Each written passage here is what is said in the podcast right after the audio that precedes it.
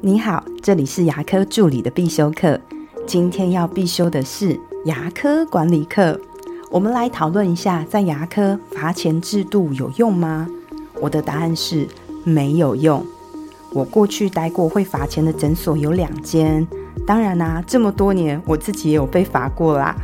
我记得那一次是因为下班没有把五十兰的饮料丢进垃圾桶，所以我被罚了五十块钱。哎。不要觉得五十块没什么诶，在我那个年代哦，五十块是可以在台北买一个排骨便当吃的哦。罚钱最容易遇到的问题就是谁来罚，这个跟我们道路违规的概念有点不太一样。在道路违规，我们有监视器，有交通警察在执法，但是在我们诊所呢，谁来执法？我们总不能派一个人一直跟在旁边，看你有没有做错。或是下班一直看监视器吧，所以更直白一点说，就是在牙科诊所，我们要找谁来当这个坏人，或是谁来当廖北啊？一旦执法不公，会让助理团队彼此的矛盾会扩大，要注意哦。女生多的地方本来就很容易有小团体了。第二个问题就是，如果你要罚钱，你要罚多久呢？通常罚钱制度是维持不了太久的。一开始风声鹤唳，大家都会很紧张、很重视。但是时间一旦拖长，或是诊所现在发生更重要的事情，罚钱呢也会被大家有遗忘。等到你下次想起来要再罚大家钱的时候，大家心里就会想着：哼，又来，反正没关系啦，也维持不了多久。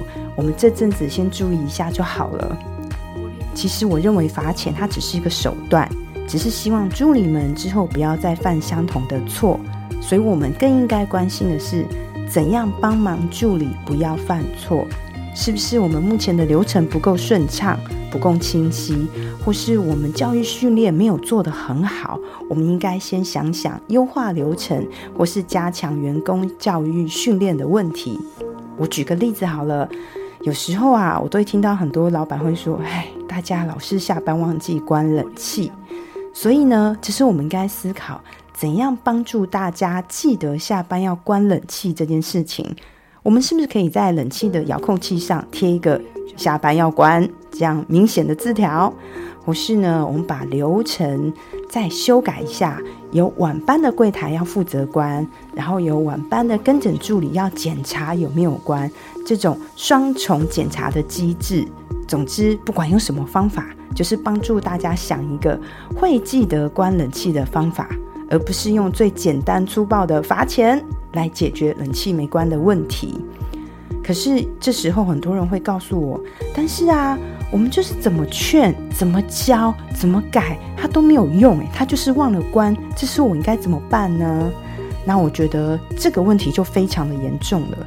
因为当一位牙科助理，他的细心跟团队意识，这是最重要，是最基本的。如果诊所有位同仁的员工特质，他就是很粗心、很自我，怎么教我就是不想听，那么我觉得他就不适合这份工作喽。现在年代不一样了，我自己会遇到很多零零后的孩子，他自己会很有维权意识，而且也会很善用他的社群的力量。常常出来工作，不一定是像我们一样为了生活，而是为了身体健康。所以，身为现代的管理者，我们对于犯错要有更深一层的认识。错，它只是在提醒我们，是不是员工教育训练不够，还是流程不够清晰，还是我们团队合作的共识还没有达到一个很好的状况。最后，我们再去关心员工自己。是不是最近发生了什么事情了？有没有需要我们做主管帮忙的地方？就像我就有遇过一个助理，她是因为最近跟男朋友分手了，非常的伤心，所以上班就会心不在焉的，导致会漏东漏西的状况。我身边很多很优秀的牙科助理，我都会问他说：“哎，是什么原因可以让你在这行业做这么久？”你是怎么做到从一般的助理慢慢往上升，做到一位助理长甚至管理职的呢？我听到的答案不坏，不外乎是以下几个，就是嗯，我很欣赏我的老板，我很喜欢跟医师一起工作、一起进步的感觉。我觉得在这里工作我很充实，我有学到东西。我觉得牙科助理是一个很好可以发展的一个职业。总而言之，一位很优秀的助理，绝对是靠正向的环境，靠着激励、学习、彼此成长而来的，绝对不是靠罚钱罚出来的哦。今天的内容就到这边，不知道对你有没有帮助呢？如果有的话，请帮我分享出去，让更多人能听到。如果你对牙科管理、自费咨询、品牌行销等等等，但凡跟牙科任何有关的问题，也欢迎你留言给我，或是在龙宇牙体技术所的粉丝专业可以找到我哦。那我们下次再见喽，拜拜。